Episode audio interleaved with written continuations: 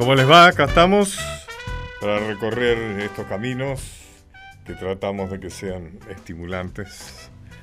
Bueno, he leído un libro que me pareció muy interesante, se llama REC. Eh, el autor es Fabricio Ballarini. Y es la, la publicación que recopila sus experiencias de investigación y de comunicación de la ciencia. El estudio del cerebro humano en su punto de partido para salir del laboratorio y contarle a la sociedad cómo recordamos y olvidamos. ¿Cómo está Fabricio? ¿Cómo anda, Pacho? ¿Todo bien? Sí, bastantes cosas bien, sí, sí. Eh, a, mí, me impresiona mucho que me pregunten si todo bien, porque no, nunca está todo bien, ¿no? ¿Algo bien? Entonces, porque algunas cosas estén bien ya es maravilloso, ¿no? Bueno, leí tu libro, me pareció muy interesante, o sea, cómo trabajas ahí sobre el tema por ejemplo, me gustó mucho el tema de, cómo se fija la memoria con la sorpresa, ¿no? Es un tema que vos habías tratado en un libro anterior que salió el año pasado, si no me equivoco, que se llama ¿Por qué recordamos lo que recordamos y olvidamos lo que olvidamos? Eh, bueno, háblanos de REC. Sí, eh, lo, que yo cuento un poco es de qué manera la neurociencia o la ciencia que se dedica a estudiar el, cerebro puede aportar algunos datos a no solamente al ambiente científico, sino al ambiente educativo. Lo que nosotros descubrimos después de años de investigación eh, es que las sorpresas los eventos que rompen con nuestra rutina eh, se fijan con más fuerza. Casi siempre uso el mismo ejemplo porque lo puedo contar en cualquier parte del mundo y a todos le pasó lo mismo. Siempre cuento lo del 11 de septiembre del 2001, eh, nadie estaba esperando que eso suceda y la mayoría de las, personas del mundo pusieron la tele para ver el noticiero y ver la temperatura y vieron algo que poco podíamos prever y nos acordamos muchísimo de ese 11 de septiembre de hace un montón de años, pero no recordamos nada de lo que pasó el día siguiente bueno, ese fenómeno lo estudiamos en profundidad y no solamente sabemos por qué sucede, qué le pasa a las neuronas, qué le pasa al interior de esas neuronas, sino que trasladamos esos resultados al ámbito educativo. Y, claro, si no recuerdo mal, tu investigación era algo así como tomar dos grupos, ¿no es cierto? Y a uno de ellos darle una clase común, digamos, a los dos dar una clase común, pero a uno de ellos someterlo a un hecho sorpresivo, ¿no? A continuación de la clase. Algo que no esperan, algo que es distinto. Y bueno, luego cuando se investiga el, quién, qué, es lo que recuerda cada grupo evidente de, la, de la clase, evidentemente aparece claramente como que recuerdan mucho más aquellos que han vivido eh, la sorpresa, ¿no? Seguramente lo estoy contando mal, pero por ahí andan. No, está perfecto, como lo contás Sí, de hecho, esa sorpresa no tiene absolutamente nada que ver con, actividades, sorpresa cualquiera. Probamos sorpresas que tienen que ver con, no sé, clases de ciencia, porque básicamente es lo, que estamos hacer los científicos, pero también lo intercambiamos con eh, clases de música o intervenciones actorales. A veces llamamos a algún actor para que, que vaya y haga un, un monólogo a lo que nos esperaba en intervenciones muy pequeñas. ¿Y lo pudiste, lo pudiste hacer en experiencias en distintos colegios? Sí, lo hicimos en alrededor de lo que está publicado, es más o menos en 2.000 chicos de escuelas primarias. Después lo repetimos para ver si esos resultados no solamente estaban representados en la primaria, sino también que se podían hacer en otras edades. Y hasta el momento habremos evaluado alrededor de 6.000 a 8.000 estudiantes de todos los niveles, desde los 7 años hasta los 30, y el fenómeno se ve exactamente igual, independientemente sea el aprendizaje que tengan que explorar y la novedad, la sorpresa. Fabricio reparte su tiempo entre el Laboratorio de Memoria del Instituto de Biología Celular y Neurociencias, doctor De Robertis, ¿no? que tiene que ver con el CONICET y con la Universidad de Buenos Aires. Eh, yo lo tuve a de Robertis de profesor en la materia de histología, que era una materia de primer año de medicina.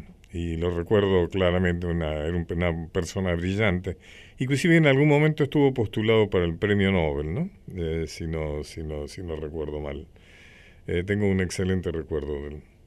Y las tareas de comunicación científica que hace Fabricio, eh, en fin, se, traducen en la creación de la jornada Educando al Cerebro, EAC que ya te ha tenido varias varias varias versiones. Eh, Educando el Cerebro intenta acercar de alguna manera la, la ciencia o el conocimiento científico en muchísimas áreas al, ámbito educativo. Eh, hacemos capacitaciones, jornadas, charlas, talleres, hicimos un libro, todos ellos son no tienen ningún valor, es, gratuito y la participación de, los científicos que componen Educando el Cerebro es, es así que es un proyecto que, que nos cuesta mucho, porque es muy difícil organizar algo sin dinero, pero por otro lado nos genera una satisfacción enorme porque la respuesta que tenemos de, del colectivo educativo y docente y, estudiantil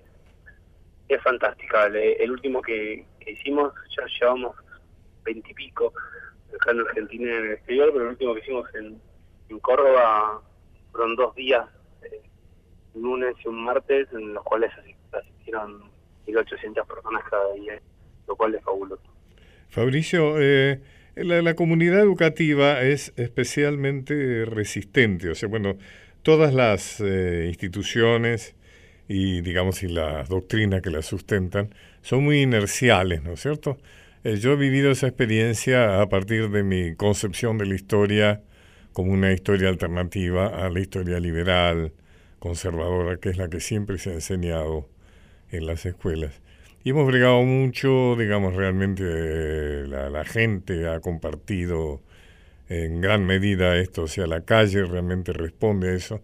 Sin embargo, hemos logrado muy pocos cambios en la currícula escolar y colegial, ¿no? No sé si eh, has logrado, a partir de estas demostraciones y experiencias, algún resultado estable, digamos, ya estructural en la educación. Sí, en principio eh, el miedo que yo tenía fundamentalmente es esa, esa resistencia, si bien yo solo había participado de ámbitos educativos como, como estudiante, eh, tenía el prejuicio y me comentaban difícil que es instaurar determinados cambios en determinadas estructuras educativas. Y como las investigaciones se hicieron en colegios, en los cuales docentes, los directivos y los alumnos participaron de la concepción de los experimentos y, de a poquito fuimos intentando comunicar esas, esos resultados a otros ámbitos, es parte del, descubrimiento, tanto como el laboratorio. Entonces, me fue muchísimo tener eh, esos aliados eh, zapata educativa en, en, miles de, docentes y de directivos que me ayudaron y me ayudan hasta la actualidad, por lo cual, si bien la comunicación en la actualidad ahora es mucho más fácil, podemos convocar eh, cientos de, docentes o miles de docentes, lo que nos falta es, es el pasito más difícil, que a priori parecía más fácil, pero en la actualidad es más complejo que es la parte institucional. Claro, eh, Si bien podemos, podemos conseguir el apoyo de los ministerios, del CONICET, de las universidades, de los sindicatos, bueno, nos falta el apoyo realmente del ministerio para que estos descubrimientos que venimos haciendo hace 10 años eh, tengan un poco más de, sustento educativo y, y se puedan comunicar de una manera no tan tan lenta como la hacemos nosotros con capacitaciones hechas a honor. El libro REC de Fabricio Ballarini, eh, además que es realmente eso que últimamente se ha escuchado mucho sobre la neurociencia, bueno, es poner la neurociencia eh, al alcance, digamos, de aplicaciones eh, prácticas, directas, positivas, y también es un libro muy comprensivo, es decir, es un libro muy fácil de comprender no es un libro para especialistas, cosa que yo me parece que es uno de los grandes méritos. REC, publicado por Editorial Sudamericana, eh, autor Fabricio Ballarini. Bueno, un saludo Fabricio y buena suerte. Muchas gracias Pacho, me encantó compartir esas, esas horas con, contigo hace muy poco. Eh, es uno de los recuerdos más lindos que tengo de los últimos años, así que nada, muy feliz de la comunicación y que hayas leído el libro, para mí es un orgullo enorme. Un abrazo enorme. Gracias. Palabras, recuerdos, historias. Los caminos de Pacho O'Donnell.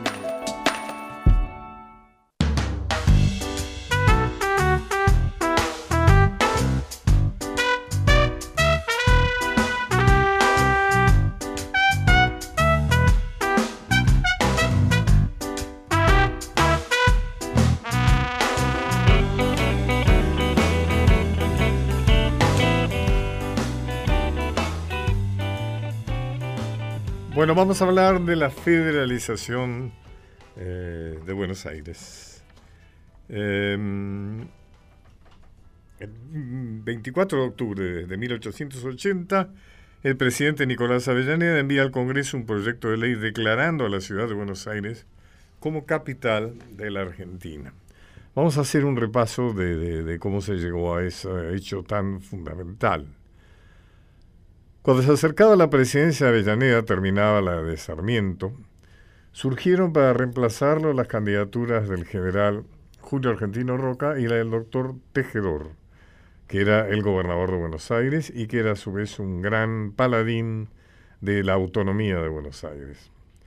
La lucha electoral caldeó los ánimos, los porteños comenzaron a organizarse militarmente, ya que se sentían amenazados por los eh, por, por, por, la, creación del ambiente propicio para la federalización, que le haría perder a Buenos Aires muchos de sus privilegios. O sea, recordemos que acá hemos, eh, eh, por ejemplo, establecido que las guerras civiles del siglo XIX en nuestra patria se produjeron por la voluntad de Buenos Aires de erigirse por encima del resto de las provincias, quedarse con todos los recursos de La Habana, eh, designar las autoridades ejecutivas, legislativas, judiciales de las provincias, decidir que el puerto de Buenos Aires era el único en condiciones de, comerciar con el exterior, etcétera, etcétera. Todas estas cosas y plantearon claramente y de alguna manera sigue sucediendo la eh, conflictividad de la relación entre Buenos Aires y las provincias. Eh, Avellaneda, respondiendo a la militarización eh, de Tejedor, trajo a la capital algunas fuerzas eh, de línea. El problema en la capital había resurgido en 1867, es decir, 13 años antes, al vencer el plazo estipulado por la ley de compromiso, que así se llamó la ley de 1862, que autorizaba por cinco años la residencia de las autoridades nacionales en la ciudad de Buenos Aires, con jurisdicción sobre el municipio. El gobierno nacional era considerado un huésped en la provincia de Buenos Aires. Es decir, la provincia de Buenos Aires albergaba, mm, digamos, magnánimamente a las autoridades nacionales, lo cual hacía, por supuesto, que las mantuviera bajo su control. Además, esto establecía claramente la debilidad de las autoridades nacionales frente al poder provincial, que era el dueño de casa. La candidatura de Roca obtuvo un amplio triunfo en las elecciones primarias. Eh, Roca era una persona en ese momento muy mal eh, eh, conceptuado en Buenos Aires porque Roca era un hombre provinciano de las provincias, era un hombre que venía con el apoyo de los gobernadores provinciales y con el ejército nacional que estaba constituido e imbuido fundamentalmente por ideas federalistas. Eh, con el tiempo luego Roca indudablemente se amoldará a los intereses porteños, pero en su principio, justamente en el, en el pase del gobierno de Avellaneda Roca, se produce la federalización de la ciudad de Buenos Aires. El primero de junio del 80 llega al Riachuelo un buque con materiales bélicos destinados al gobierno de la provincia, es decir, destinados a armar a las fuerzas de Tejedor. Avellaneda dio orden entonces de impedir el desembarco, pero el coronel Arias, un hombre de tejedor, lo hizo efectivo, de todas maneras desobedeciendo sus órdenes. Avellaneda entonces, al día siguiente, a la noche siguiente, abandona la ciudad y se traslada a Belgrano. Establece que el Poder Ejecutivo y la parte del Congreso se instalaron, que Belgrano quedaba fuera de la jurisdicción de la capital. Y la capital fue rodeada por las fuerzas nacionales de Avellaneda y de Roca. Del 20 al 23 de junio hubo una verdadera eh, guerra civil. Hubo enfrentamientos armados que, que produjeron por lo menos 5.000 muertos. Empeñaron violentos combates en barracas, los corrales, que hoy es Parque Patricias, y Puente de Alcina, que se decidieron en general en favor de las fuerzas nacionales en contra de las fuerzas de la provincia de Buenos Aires. Finalmente se pactó un armisticio, intervinieron ahí eh, eh, diplomáticos extranjeros. Eh, ninguna, ninguna de las provincias había respondido al llamado de Tejedor. Tejedor renunció y el vicegobernador José María Moreno reconoció a las autoridades nacionales. Todo estaba listo entonces para la federalización de Buenos Aires. El Congreso la consagró por ley el 21 de septiembre de 1880. La legislatura provincial fue disuelta, la nueva, elegida bajo la presión de los acontecimientos, votó la sesión, es decir, la nueva legislatura estaba de acuerdo con Avellaneda y Roca. Hay un debate, eh, que yo lo tomo en una de mis obras de teatro, entre Leandro Alem, que estaba en contra de la federalización, y José Hernández, el autor de Martín Fierro, que estaba a favor. El gobierno provincial fue autorizado para seguir residiendo en la ciudad. Es decir, se cambiaron los términos. Ahora el gobierno de Buenos Aires era el, el, huésped, era el huésped del gobierno nacional. Ya no era el gobierno provincial eh, dándole residencia al gobierno nacional, sino que ahora el gobierno nacional que le permitía provisoriamente al gobierno provincial que residiera en Buenos Aires. Eh, mientras tanto, se levantaba la nueva capital de la provincia de Buenos Aires, que como todos saben es La Plata. El territorio, digamos que de alguna manera se federalizó, se incorporó, se incorporó Flores y Belgrano, que hasta entonces eran poblaciones eh, separadas. Allí es cuando la capital federal alcanzó sus límites actuales. Em, es de entender, digamos, la protesta de Buenos Aires porque perdió muchos privilegios, como puede verse hoy en que los gobernadores de la provincia de Buenos Aires dependen, para bien o para mal, de los favores eh, del gobierno nacional. En este momento, como saben, hay en plena de una disputa por el reclamo de la provincia de Buenos Aires de aumentar su participación federal, que le fue eh, reducida durante el gobierno radical de Armendaris a, raíz de un pedido eh, de Alfonsín. Bueno, eso significó una importante erogación en las arcas de la provincia de Buenos Aires que fueron a dar a repartirse entre las provincias hoy de restituir, en caso de que la Corte Suprema restituya eh, lo que le correspondería supuestamente de acuerdo al reclamo de la Corporación Federal, ese dinero le sería restado al resto de las provincias por las cuales estas están en una acción muy activa en contra de que tal medida se tomara. Los caminos de Pacho O'Donnell. Un puente entre el pasado y el futuro para entender el presente.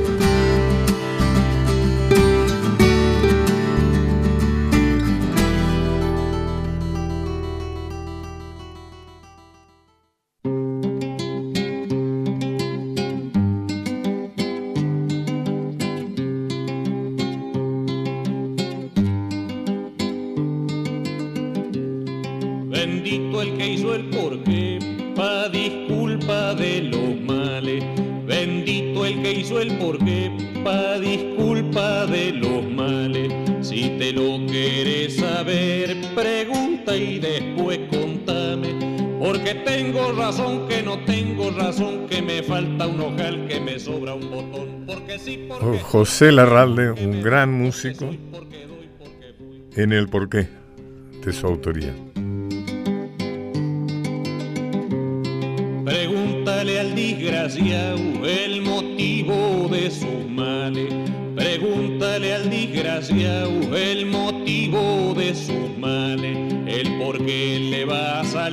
Como chanchuelos maizales, porque tengo razón que no tengo razón, que me falta un ojal, que me sobra un botón, porque sí, porque estoy, porque no, que me voy, porque soy, porque doy, porque fui.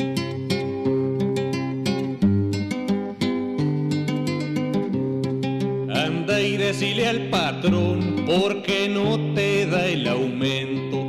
Anda y decirle al patrón porque no te da el aumento. La pucha si lo ha estudiado que hasta te larga contento.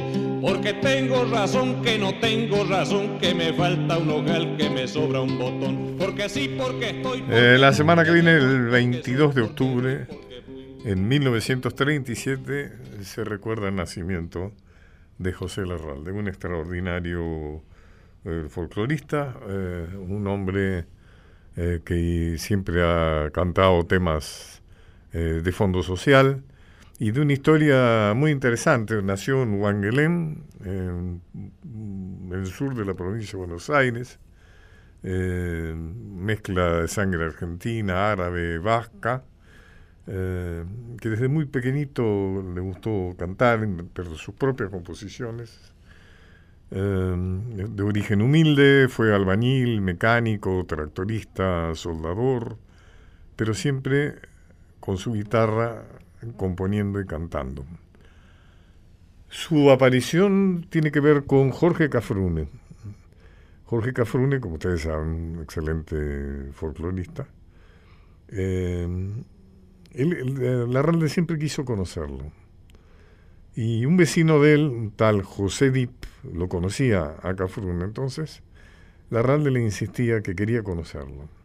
Una noche de 1966 había un asado en la casa eh, del tío de Larralde, Eduardo Sant, apellido árabe. Y José Dip lo invitó a Cafrune y se lo presentó. Entonces Larralde aprovechó para hacerle escuchar algunos temas de su autoría. El Cafrune entendió inmediatamente que había, había, había talento. Vamos a ir escuchando algunos temas. Ahora, Hombre, también de José Larralde.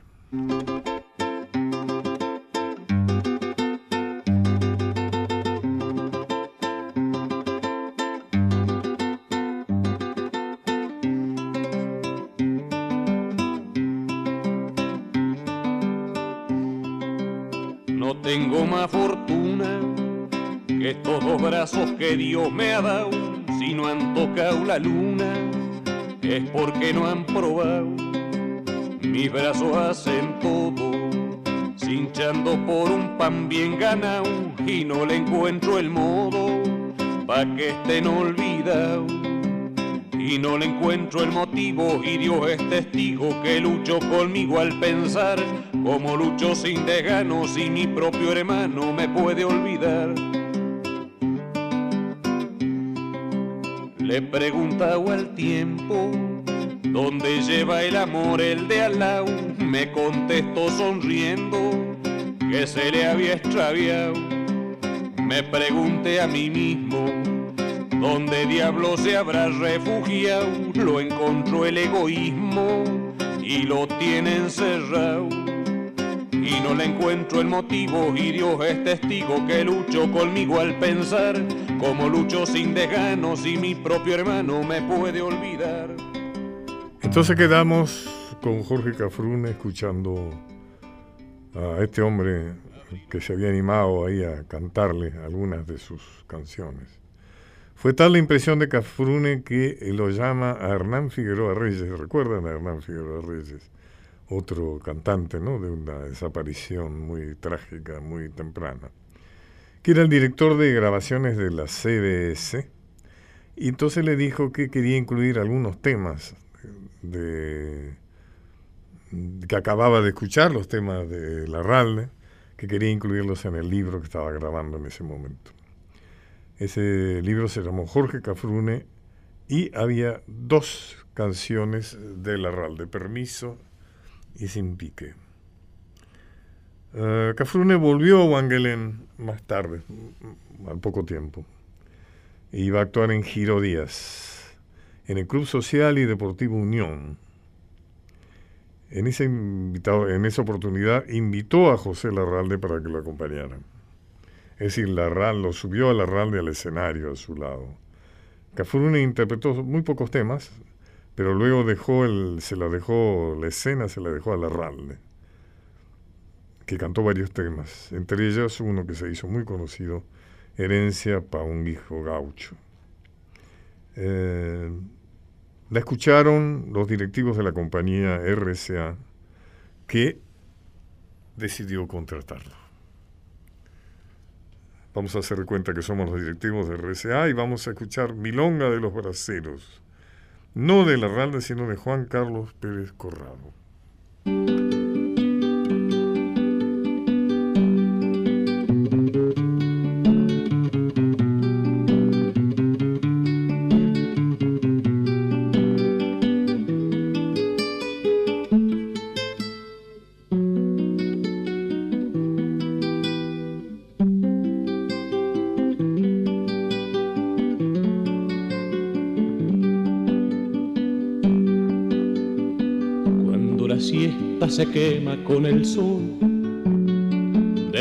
Tarde. Se desangran los braceros por el surco en maizales. Bajo el bravo sol de mayo se hacen los chalares. Cuando la siesta se quema con el sol de media tarde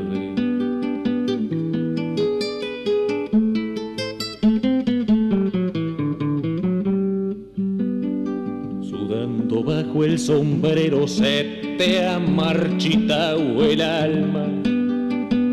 Acarician los rastros sombras de espigas doradas, parando bolsas de sueño, si habrás visto madrugada, sudando bajo el sombrero se te ha.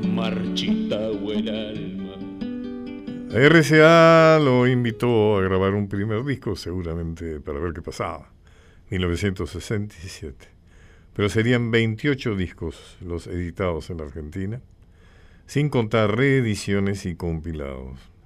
Larralde es un hombre muy reservado, nada que ver con la farándula, no se lo ve eh, siempre eh, encerrado sobre sí mismo, eh, mm, a pesar de lo cual ha trascendido eh, se han vendido eh, sus discos en Alemania, Australia, Brasil, Chile, Colombia, España, México, Paraguay, Uruguay, eh, Venezuela.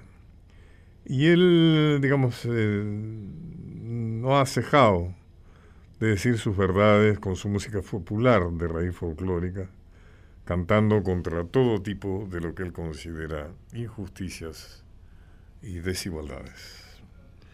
A Naides le dije nunca, de su autoría.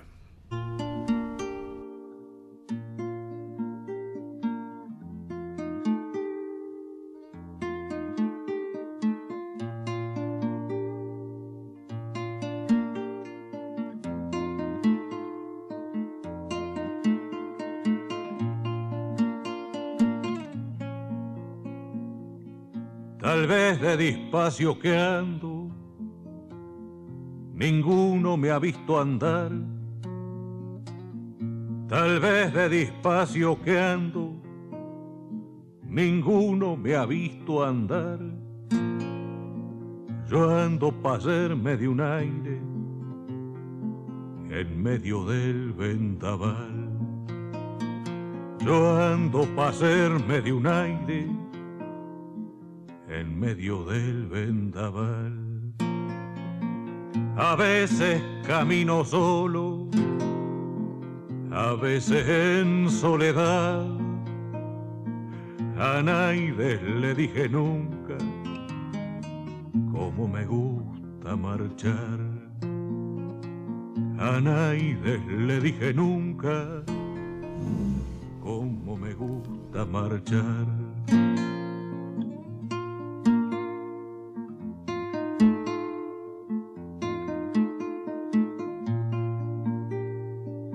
Alguna vez andaremos caminar por caminar, con todas las leguas juntas sin importar pan de van. El mundo por ser redondo rueda y rueda sin parar, lo diferencia del hombre que no sabe recular. Yo anduve por todo el mundo en este mismo lugar. El sol me llevó el aliento y lo llovió sin mirar. De ande soplaban los vientos y pan de diva agarrar. Un poco, un poco de adentro mío, siempre fue para los demás.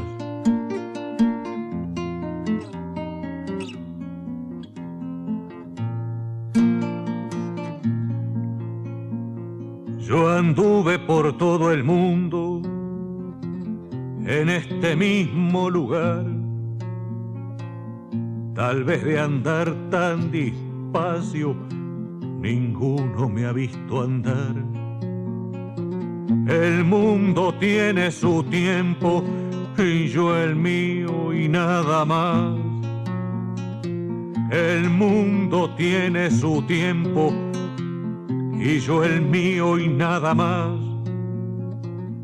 Andándolo despacito, nos parece que se va. Andándolo despacito, nos parece que se va. A Naides le dije nunca. Cómo me gusta marchar.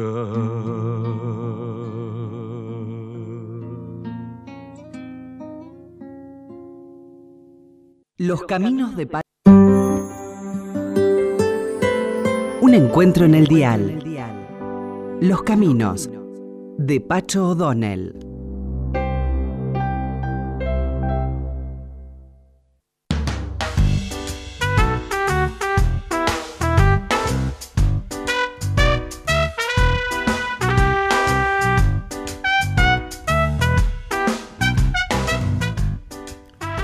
Hace tiempo que vengo siguiendo a un escritor, eh, sobre todo en sus cuentos. Él ha tenido un amplio despliegue también en otras, en otras disciplinas artísticas. Eh, publicó unos cuentos muy interesantes en Facebook, que lo seguía, y después hace un tiempito recibí un libro de él, que se llamaba Como arde Dios esta tarde, algo por el estilo. Y es un excelente cuentista, o sea, realmente en un país que ha dado muy buenos cuentistas, Pablo se incorpora realmente a eso. A veces me hace acordar, porque tiene, son cuentos relativamente breves, con desarrollos eh, mechados, con humor, me hace acordar al amigo, querido amigo y extrañado Fontana Rosa. ¿Cómo estás, Pablo? Hola, Pacho, qué gusto escucharte. Eh, lo dije bien al título más o menos, ¿no? Eh, más o menos, es de Dios esta noche. Ah, era esta noche, no esta eh, Que define eh, el segundo cuento que, que, habla básicamente sobre mi abuelo. y bueno, te, agradezco tamaña definición. No, no, es muy, muy excelente cuentista. Conozco más tu, tu condición de cuentista que otros, porque sé, por ejemplo, que tenés un programa radial de jazz, ¿no? Sí. Que ganó Martín Fierro a programas de, provincia, ¿no? Sí, sí, esa es mi parte melómana que, que la despunto eh, en Vortex Bahía y, este, bueno, eh, disfruto todos los jueves de hacerlo porque, eh, bueno, la música me acompaña desde chiquito, así que... ¿Por qué se llama Blackbird? Eh, escuchando música para elegir la cortina, escuché la versión de Blackbird de Sarah Vaughan y pensé que esa debía ser la cortina, que finalmente no fue, y ahí quedó el nombre. Y, le pusiste el nombre. Y quedó ahí, sí. ¿Has hecho teatro también? Sí, hace 10 años que, que hago teatro independiente y hace dos que escribo. Eh, he hecho un un taller en Argentores con Andrés Vinetti, que es un dramaturgo este, ya bastante encumbrado. Sí, sí, cómo no. Y, y bueno, he escrito seis obras de teatro, una estamos estrenando este jueves. ¿Dónde? Eh, aquí en Bahía, en un festival de autores bahienses, eh, que van a haber cinco estrenos, cinco autores, y uno es un tren en un bar, que es un sainete eh, un poco nostálgico y melancólico, y va a suceder en el Teatro Tablado, que es un teatro bastante emblemático aquí de la ciudad. Ajá, bueno, como esta radio se escucha en todo el país, a los bahienses que estén listos, ¿no? Sí, claro. Eh, ah, bueno, vos sos médico además. Ese es mi trabajo. Este, sí, he descubierto que, o a partir de una gran crisis en el 2007, este, eh, digamos, y, la obligatoriedad de explorarme, encontré que había muchos Pablos adentro mío que estaban ahí un poco quietecitos. Eh, y con muchas ganas de manifestarse y era todo mi lado artístico que estaba bastante opacado por mi lado médico, digamos. Eh, eh son bastante, la historia, bastante frecuente los médicos que se han dedicado al arte, ¿no? Sí. Yo creo que hay alguna relación, ¿no? Creo que la medicina implica también cierta necesidad de escaparse del drama humano, escaparse no, no, eh, no, no alivianándolo, ¿no? sino por lo menos expresar, haciéndose dueño por lo menos del drama. ¿no? Sí, sí. Y, y los tiempos que corren médicos son bastante de la obligatoriedad de la certeza. Eh, y encuentro en la incertidumbre del arte, de la escritura, del teatro, eh, una satisfacción difícil de explorar a partir del lado médico. Claro. Eh, la incertidumbre es el motor necesario para escribir o, digamos, no saber a dónde uno va. Este, y es un contraste que hoy me tiene bastante eh, eh, desencontrado, o por lo menos he encontrado que es un lindo y humano trabajo, pero no más que eso. Em, yo soy un convencido porque yo también tengo algo como como vos, ¿no? O sea, también he tocado varios teclados, digamos. Sí. Eh, que aún es, eh, que, no es lo que nos enseñan además en la sociedad donde más bien nos inculca una especie de super especialización, ¿no? Claro. Pero yo creo que uno tiene que ser muy leal con, con sus deseos, Es decir, no, no es posible que uno desee una sola cosa. Uno no desea únicamente ser ingeniero en la vida, seguramente también hay otras cosas que a uno le gusta hacer.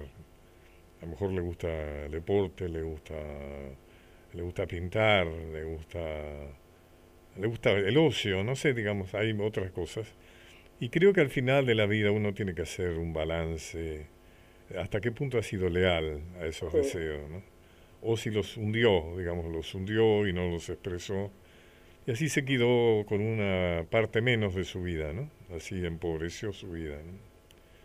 Porque fíjate vos que las elecciones vocacionales, yo también soy médico, uno las hace, pues, suponete, normalmente a los 18 años, digamos. Como, ¿Qué sabe a los 18 años de la vida? O sea, no, sabe nada. Sabe muy poco, o sabe aquellas cosas que le sirven para tener 18 años, pero quizá no son las que le sirven para poder elegir eh, qué es lo que va a hacer a los 50 o 60 años. Sí, claramente. O sea que, lo hemos conversado varias veces esto de la revisión de la vocación, eh, bueno, como un afán también humano de, eh, de, sentirse vivo, vigoroso y, joven en algún punto, ¿no? Yo eh, siempre que puedo manifiesto que pienso más como un joven actor o como un joven o un novato escritor que como un veterano médico. Bueno, y eso tiene un aspecto resistencial social también porque la sociedad en que vivimos está basado en el consumismo. O sea, hace no mucho tiempo eh, lo que se espera de la sociedad que uno vive de uno era que laburaba, que trabajara y produjera plusvalía. En este momento, además de eso, hay una eh, absoluta compulsión al consumo.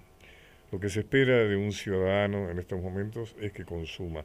La posibilidad de consumir, que es lo que le da vitalidad a esta sociedad, eh, es a partir de hipotecar el deseo. O sea, todo hace que vos desees aquello que la sociedad necesita que desees. Es decir, eso produce un distanciamiento del propio deseo. Uno al final no sabe qué es lo que uno desea. Uno se compra un reloj porque se supone que tiene que tener un reloj. Pero a lo mejor no es eso lo que desea, a lo mejor lo que verdaderamente desea es otra cosa. Pero esa otra cosa que desea no es funcional para la sociedad. La sociedad necesita que compres, que consumas. Y ahí es donde se produce un distanciamiento del propio deseo.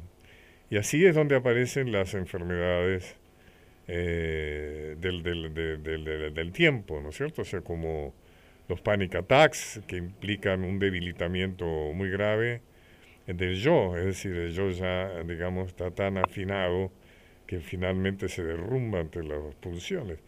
la depresión, la depresión es la enfermedad eh, prácticamente, la epidemia, la endemia más grande eh, del mundo en este momento, y tiene que ver justamente con ese, el, el, el, el, depresivo de tanto no saber qué desear, o de tanto desear lo que no debería desear, sino lo que los otros desean, finalmente pierde su deseo. O sea, la, la depresión, como bien sabes, es una enfermedad del deseo. El depresivo no desea, no desea. Eso es realmente un drama eh, terrible. Bueno, mira a dónde hemos llegado. culpa de tu libro. Y es tan hermoso desear cosas humanas que no que, uno no tiene dónde ir a comprarlas. tal, este, tal, cual. Y, obliga a uno a, pesquisar todo el tiempo alrededor de uno y a uno mismo, ¿no? Es cierto. Bueno, te quiero felicitar porque realmente, básicamente yo conozco de vos tus cuentos, no conozco obra de teatro, no he escuchado tu radio, pero sos un excelente cuentista, realmente. Bueno, te agradezco, Pacho. Este, aprovecho para contarte que presento el libro Ardios esta noche, el 9 de diciembre en Buenos Aires, en un lugar maravilloso que es la Manzana de las Luces. Ah, qué lindo. Bueno, voy a ir seguro. Si estoy en Buenos eh, Aires voy a ir con en, en la sala China Zorrilla, así que, bueno, por supuesto...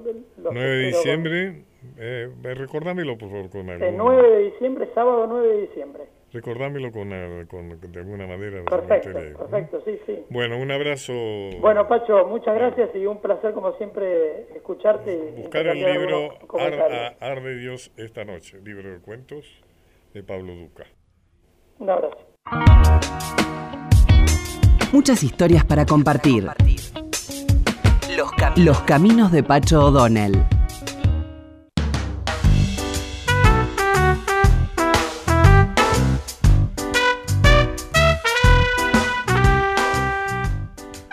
Como ustedes saben, eh, no, es difícil adivinarlo para quienes han eh, seguido este programa.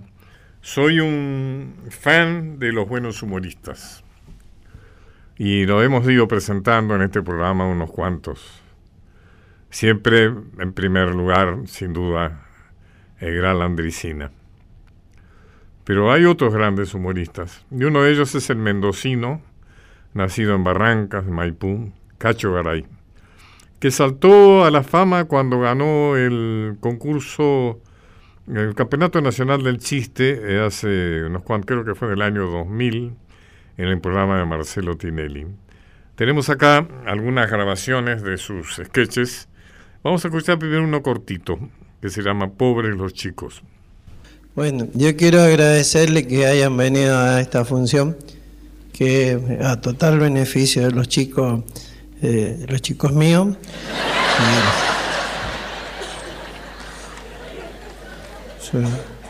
Y está mi...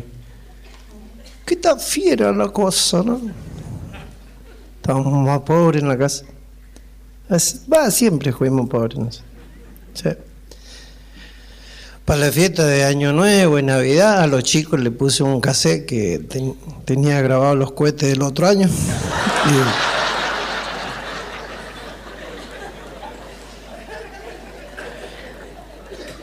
y, como si fuera un poco los gastos todavía, ¿no? Porque mm, después vienen los reyes ahí nomás.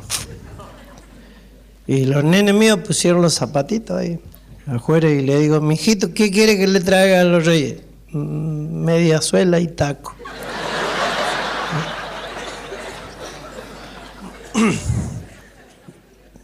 Yo, yo soy mendocino y estoy acá a pedido de la gente, a pedido de la gente de Mendoza.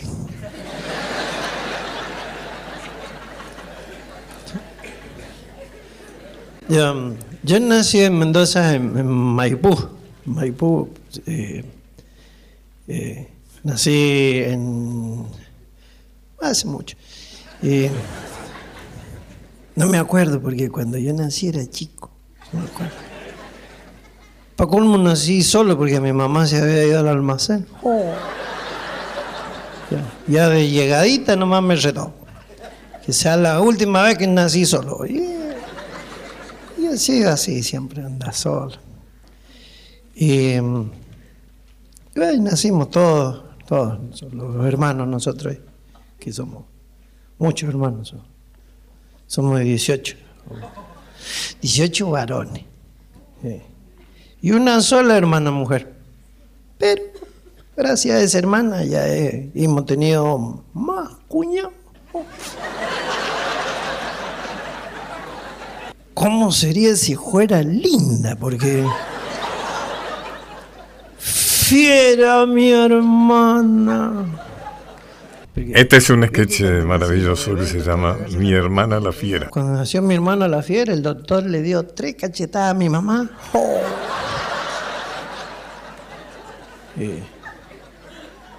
Y, se la tuvimos que quitar porque le quería dar más. Le quería dar más. Y mi papá dice al doctor, apenas salió, y dice, doctor, ¿qué fue? Mire, don Garay, vamos a esperar un 10 segundos. Si, si no llora, es un tumor. Eh,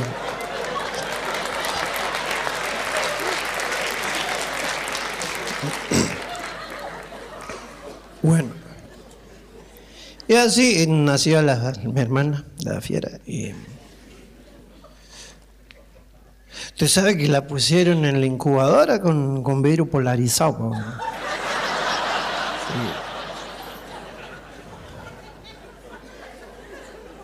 El que estaba contento era mi papá. Dice, doctor, por fin una nena. Mire, don Garay, le, le voy a dar una mala noticia. Eh, a su nena le tuvimos que poner oxígeno. Pucha, yo le quería poner Cristina.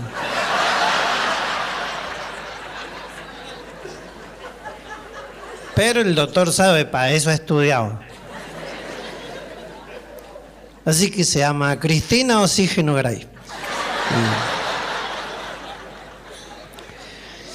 Y con ese hermano pasamos a ser 19.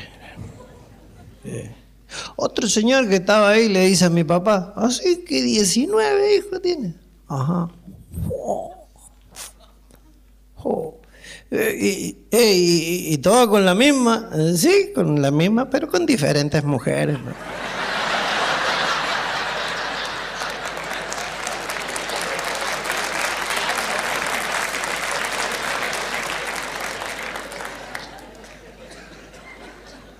Y le dieron el alto a mi mamá la, fiera y la ¿cómo Cuando le dan el alta dice mi mamá, bueno, muchas gracias por la atención, hasta luego.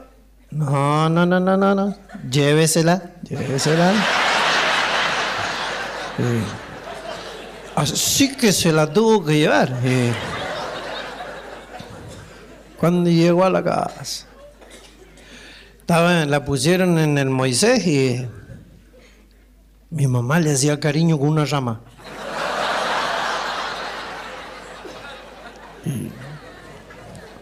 como, como a los cinco o seis meses por ahí em, empezó a caminar porque como no la alzaba nadie.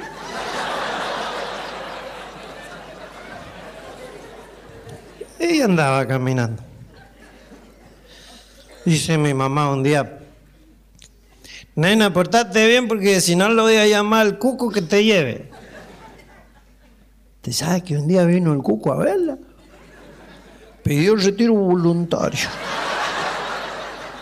Se asustó. Oh. Y ahí estaba creciendo, creciendo. Y, no le gustaba bañarse. Pero le gustaban los pibes. ¿Cómo le gustaban los, muchachos? Ya estaba grandecita, ¿sí? Y dice un día, abuela, ¿cuándo voy a tener unas lolas como las tuyas? Y dice, la abuela, ahí cuando sea grande, mija. Pucha, yo las necesitaba para el sábado.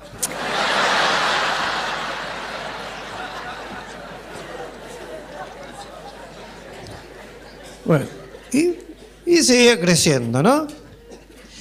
Siguió creciendo y ya, ya estaba en edad de merecer, que era más las ganas que ella tenía que lo que merecía.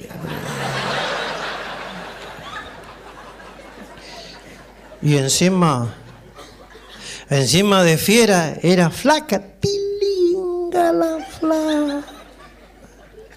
¿Cómo sería tilinga que los muchachos en el barrio le decían paloma mensajera porque dice que daba lástima voltearla?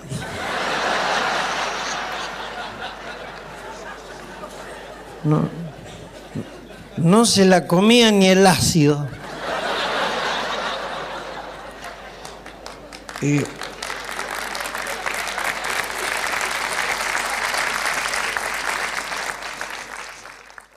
Eso sí, siempre sin bañarse. Un día estaba sentada bajo el parral en el patio, en la casa de nosotros, mi hermana. Estaba sentada en una silla de totora comiendo un pedazo de sandía. Y pasó mi mamá por adelante y dice, mija, junte las piernas que van a pasar los muchachos y las van a estar mirando. Mami, que si las junte se me viene la mosca la sandía.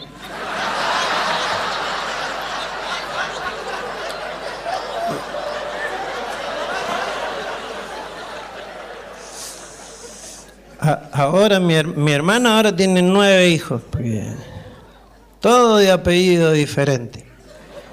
Porque dice, yo no soy tonta, el que me jode una vez no me jode dos.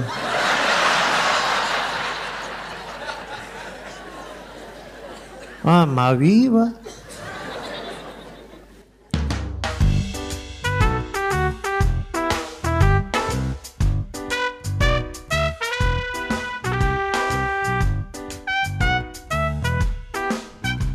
Les debemos otros sketches de este gran, gran, gran, gran cómico que es Cacho Garay. Cuando ande cerca de sus casas, vayan a verlo. ¿eh? Realmente vale la pena. Bueno, hasta el próximo domingo madrugada, sábado noche. Y bueno, acuérdense de mí durante la semana. Yo me acuerdo de ustedes. Chao.